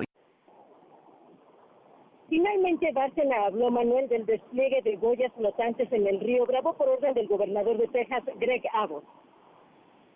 La situación del río Bravo, que el gobernador Abbott ha instalado estas boyas, nosotros tenemos esta Comisión Internacional de Límites y Aguas que tiene un lado de Estados Unidos y un lado de México. Le encargamos que fuera a hacer un recorrido territorial para que nos informara qué es lo que estaba realmente pasando. Vimos que se están construyendo terraplenes que provocan obstrucción y desviación del flujo del río. Segundo, contenedores metálicos de carga dentro de la zona de inundación y una malla con incluso con como púas para evitar el paso. Y las boyas plásticas flotantes. Pero estamos hablando de 305 metros, ¿verdad? No estamos hablando de los 3.500 kilómetros, no. Pero de estos 305, eh, pues hay 230 que están más bien del lado nuestro. Hemos enviado ya dos notas diplomáticas diciendo que se está violando el tratado de 1944 y el de 1970. Pero algo muy importante es que el presidente Joe Biden, a instancias del presidente López Obrador, el Departamento de Justicia de Estados Unidos presentó una demanda contra el estado de Texas. Entonces, hay una decisión del gobierno federal de apoyar a México.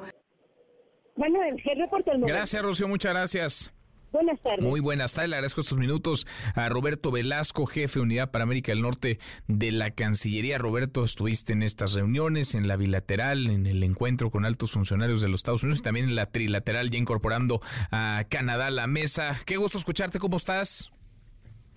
¿Qué tal, Manuel? Muy buenas tardes y, como siempre, muchas gracias por el espacio para conversar sobre pues, estos nuevos eventos en la relación bilateral entre México y Estados Unidos. Al contrario, gracias, muchas gracias a ti. Fentanilo y migración fueron los dos temas centrales en la reunión con autoridades, con la asesora para seguridad, el tema seguridad de la Casa Blanca.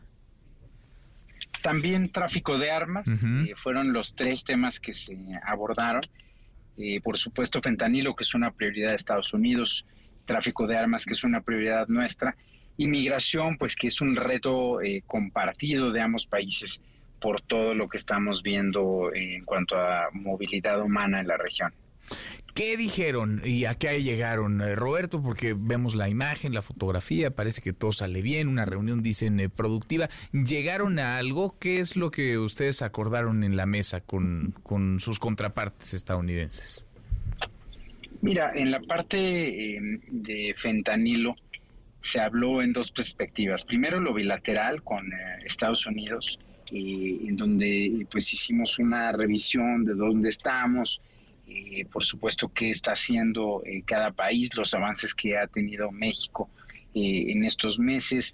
Estados Unidos también nos presentó, por ejemplo, sus cifras de incautaciones, de dónde están viendo problemas, qué están haciendo en materia de salud pública.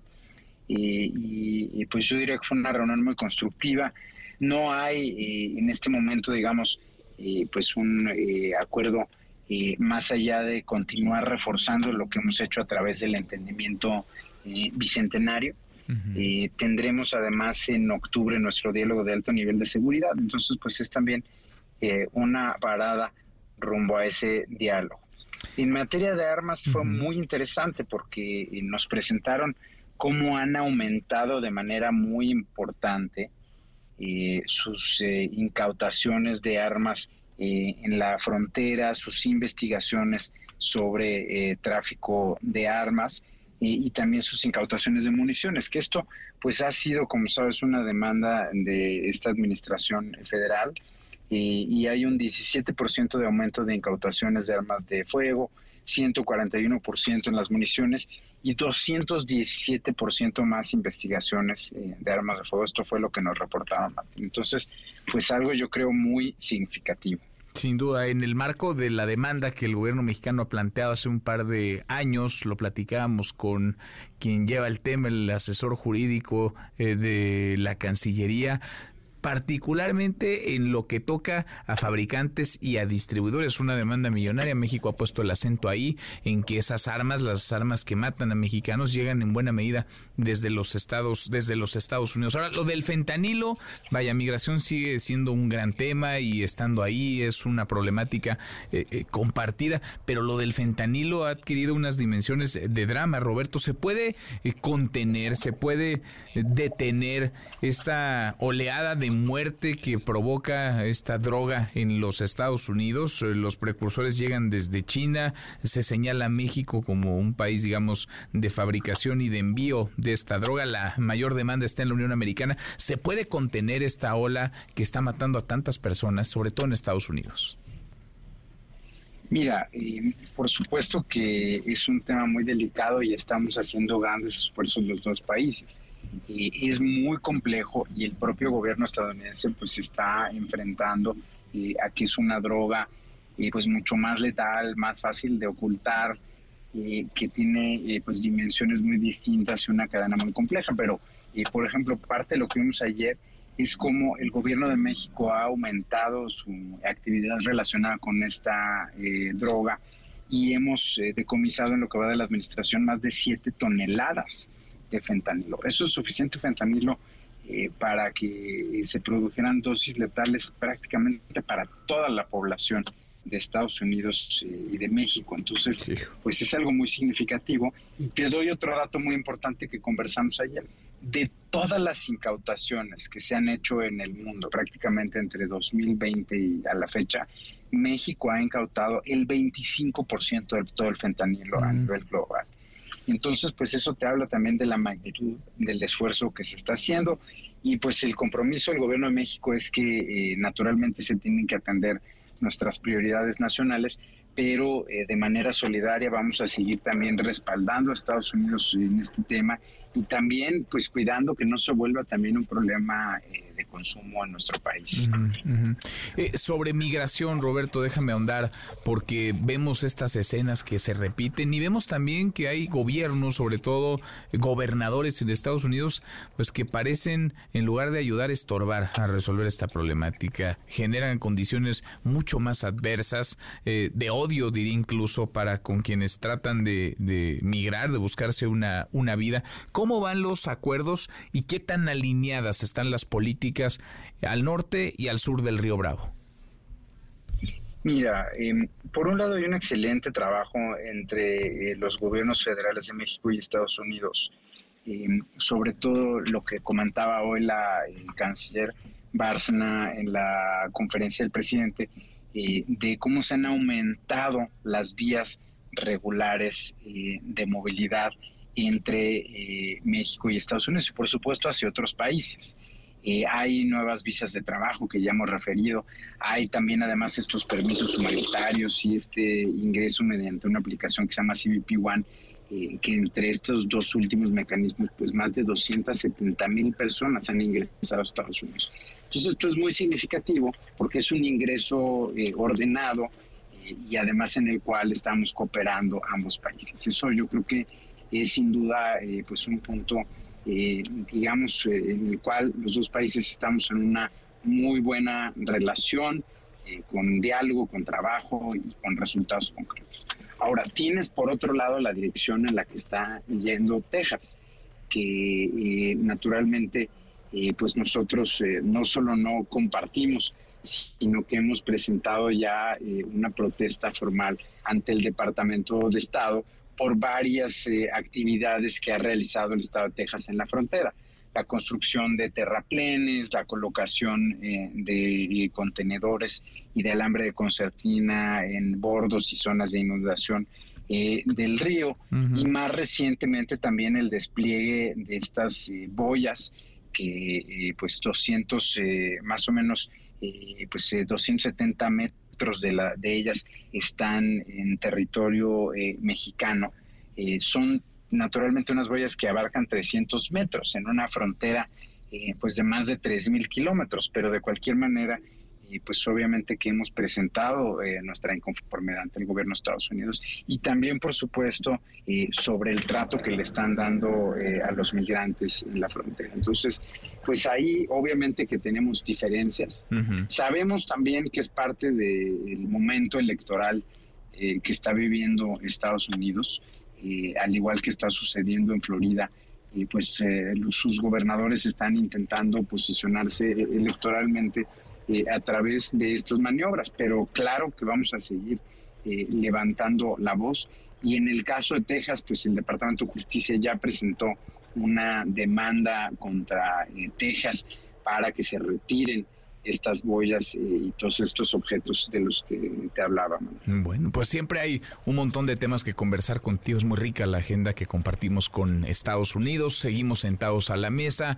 Hay cosas en las que estaremos de acuerdo, otras en las que no. Cada quien traerá su diagnóstico, pero parece que las partes pues mientras estén sentadas a la mesa, mientras haya ese puente, esa vía de diálogo que esté abierta, eh, podrá encontrar soluciones a las muchas y muy diversas problemáticas que compartimos como región. Roberto, gracias como siempre, gusto en saludarte. Gracias a ti, Manuel, y seguimos eh, en comunicación y seguimos conversando, como dices, sobre esta eh, agenda compleja, pero que sigue avanzando. llevamos cuatro años y medio de la administración y hay una relación con nuestros socios en Norteamérica que funciona y estoy seguro así va a seguir siendo. Pues ojalá, porque a todos nos conviene que así sea, de este lado y del otro de la frontera. Gracias, Roberto. Excelente tarde. Igual para ti, el jefe de Unidad para América del Norte de la Cancillería, Roberto Velasco. 20 para la hora pausa, volvemos, volvemos, hay más.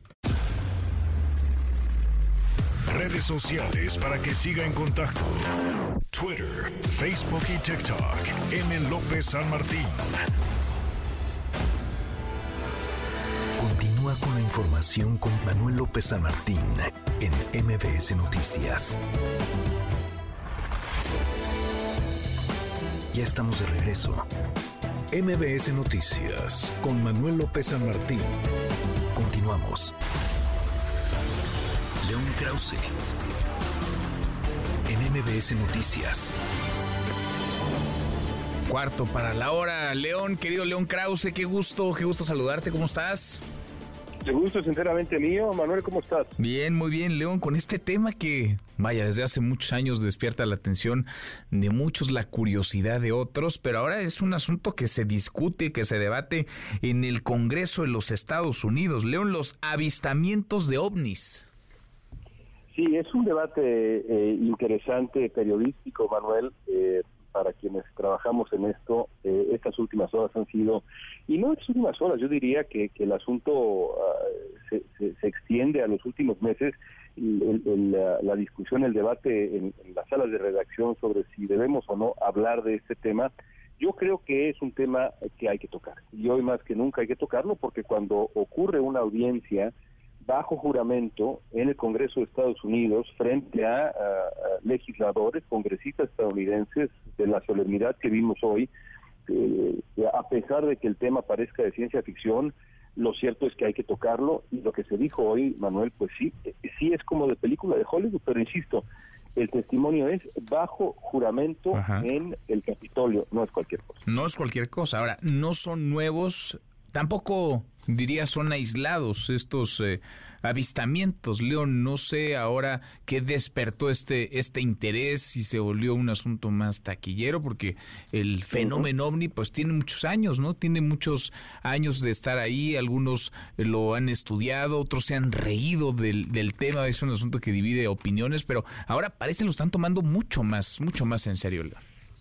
Sí, creo que ha ocurrido pues una, una serie de cosas, la, la, eh, la publicación de testimonios de pilotos de la Fuerza Aérea y estos testimonios siendo validados por las Fuerzas Armadas estadounidenses en el sentido de que pues hay avistamientos que son eh, eh, inexplicables, el establecimiento de una de una agencia del gobierno estadounidense dedicada con presupuesto considerable precisamente al análisis de este tipo de fenómenos aéreos no identificados. Y, lo último que ocurrió pues es la, aparición de este de este hombre por cierto David Cruz con eh, eh, credenciales de seguridad nacional impecables que decide eh, revelar lo que lo que sabe lo que ha visto lo que ha escuchado y los detalles de lo que ha compartido este hombre que fue digamos el testigo o uno de los tres testigos del día de hoy quizá el testigo más escandaloso pues insisto, es, es sí es de ciencia ficción. Él insiste que el gobierno de Estados Unidos tiene en su poder eh, naves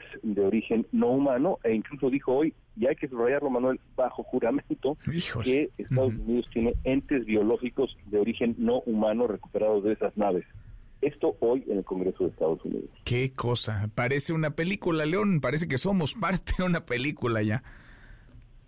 Sí, eh, la verdad es que no, no, no, insisto, eh, al estar incluso discutiendo el tema, pues de pronto uno dice, estamos hablando de extraterrestres, pero eh, lo, cierto es que la, evidencia reconocida por las autoridades estadounidenses y por los científicos, pues está ahí, objetos que se comportan de maneras que rebasan la, la, física, las, las leyes de la física que se mueven de una manera, que avanzan de una manera, que, eh, que giran de una manera, que rebasan las leyes de la física y por eso es que creo que pues se está empezando a tomar en serio este asunto que, que está ahí, Manuel. Eh, como un tema que, ¿Qué cosa? hay que hay que tratar no hay pues otra. sí, hay que tratar eh, con el mayor interés y con eh, pues la mayor eh, pulcritud y cuidado y me comparte Gabriel Guerra algo que publicaba en su Twitter ante las evidencias y testimonios acerca de la presencia de artefactos voladores tripulados no terrestres cabe preguntarse qué tan inteligentes serán para venir justo a este desventurado planeta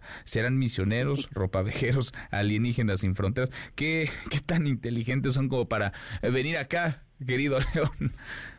Pues buena pregunta y ahí ya entramos al terreno de la especulación y la ciencia ficción y de lo que y de las teorías eh, que, que, ya ya gente que no no se dedica al periodismo ha compartido sobre bueno qué qué son qué pretenden si es que son eh, pero bueno ese ese ya ese tema ya se lo dejamos a gente con, con más imaginación. Pues yo por lo pronto me me quedo con lo que se escuchó hoy insisto en las salas solemnes, los pasillos solemnes del Congreso de Estados Unidos bajo juramento. Como no lo habíamos escuchado antes. Abrazo grande, gracias León. Igualmente para ti. Es León Krause. Vamos a darle un giro a la información. Asalto a una joyería ubicada en Parque Tepeyac. Un asalto que está siendo investigado ahora por la Secretaría de Seguridad Ciudadana. No se parece el modus operandi, no se parece a lo que vimos en Plaza Antara hace algunas semanas. Tres de las cuatro personas que participaron en esos hechos están ya detenidas. Juan Carlos Alarcón, ¿cómo estás, Juan Carlos? Muy buenas tardes. Me da gusto saludarte, Manuel. Gracias. Muy buenas tardes. Hoy cumple un mes el robo a la joyería Berger en Plaza Antara, de la cual hace referencia, pero ayer se suscitó otro robo sin violencia en esta ocasión en un eh, inmueble de eh, plaza, en este caso una plaza comercial denominada Parque Tepeyac, donde finalmente los delincuentes se apoderaron de un pequeño botín consistente en cinco piezas, unos anillos, unas cadenas, una, un reloj, cinco piezas en total que fueron sustraídos de una manera rápida. Pidieron a la, eh, pues a una de las trabajadoras que mostrara dichas piezas y al momento que las tuvieron en las manos estos tres individuos salieron corriendo de manera apresurada de la tienda y se dirigieron hacia el estacionamiento donde abordaron dos motocicletas y posteriormente huyeron hacia el norte sobre la avenida Eduardo Molina. Incluso esta mañana el secretario de Seguridad Ciudadana Omar García Harfuch mencionó que las investigaciones apuntaban justamente en esa ruta hacia el Estado de México y esto fue lo que comentó. Ya tenemos un seguimiento, se roban cinco, cinco objetos, una cadenita, dos, este, dos anillos, un reloj y unos aretes me parece. Tenemos un seguimiento hacia el Estado de México y estamos trabajando y como lo hicimos en el otro caso del robo, en este daremos resultados también pronto. Los oficiales de la Secretaría de Seguridad Ciudadana en su momento informaron de manera rápida al C2 Norte y al C5 para llevar a cabo un cerco virtual y hacer la búsqueda de los sospechosos. Con estas imágenes, finalmente, las autoridades capitalinas lograron establecer que los sospechosos e implicados en este robo huyeron hacia la entidad mexiquense. Recordemos que esta alcaldía de Gustavo Amadero, en ese tramo de Eduardo Molina, colinda con el municipio de Catepec y es allá justamente donde se han dirigido las investigaciones. Por tal motivo, ya se cuenta con la colaboración de la Fiscalía General de Justicia del Estado de México para buscar a estas personas que ayer cometieron este robo en una joyería denominada Esmeralda en el Parque Tepeyac. Y es el reporte que tengo. Bien, pues estaremos pendientes. Suelen ser eficaces, muy eficientes en la Secretaría de Seguridad Ciudadana cuando hay seguimiento, casos de alto impacto como este, se monitorean las cámaras, el C5 hace lo suyo y detienen pronto a los, a los asaltantes, en este caso a quienes se robaron de esta joyería. Cinco, ¿verdad? Fueron cinco cinco relojes, Juan Carlos? Eh, efectivamente fueron eh, cinco, cinco piezas Cinco que piezas. ayer eh, sustrajeron. Es una cadena, una pulsera, un reloj y dos anillos aparentemente de oro, Manuel. Cinco piezas. Bueno, pues veremos, veremos el, el seguimiento y las detenciones pronto, ojalá. Gracias, muchas gracias, Juan Carlos. Un abrazo, muy buenas tardes. Otra vuelta, muy buenas tardes. Eh, ya mero, nos vamos cinco para la hora, revisamos lo último en la información. En tiempo real. Universo. Sheinbaum, la corcholata que más ha gastado en campaña, informa Mario Delgado. Adán, el que menos. El Heraldo de México. 300 viviendas afectadas en Chalco por aguas negras. El nivel subió hasta 70 centímetros. Comité contra el fentanilo pone en la mira empresas que venden precursores químicos. MBS Noticias. INEGI afirma que en 2022 el ingreso de hogares aumentó 11%. El país. La Reserva Federal vuelve a subir las tasas de interés, un cuarto de punto, lo situó en el máximo nivel en dos décadas. The New York Times. Estados Unidos dice que ha comenzado el principal impulso de la contraofensiva de Ucrania. Con esto cerramos, con esto llegamos al final. Gracias. Muchas gracias por habernos acompañado a lo largo de estas dos horas. Soy Manuel López San Martín. Se quedan con Nicolás Romay, todo su equipazo. Nos vemos como todas las noches a las 10 por ADN 40. Y acá nos encontramos mañana, mañana que será tarde de jueves. Pásela, pásela muy bien. Ya casi es viernes. MBS Radio presentó Manuel López San Martín en MBS Noticias.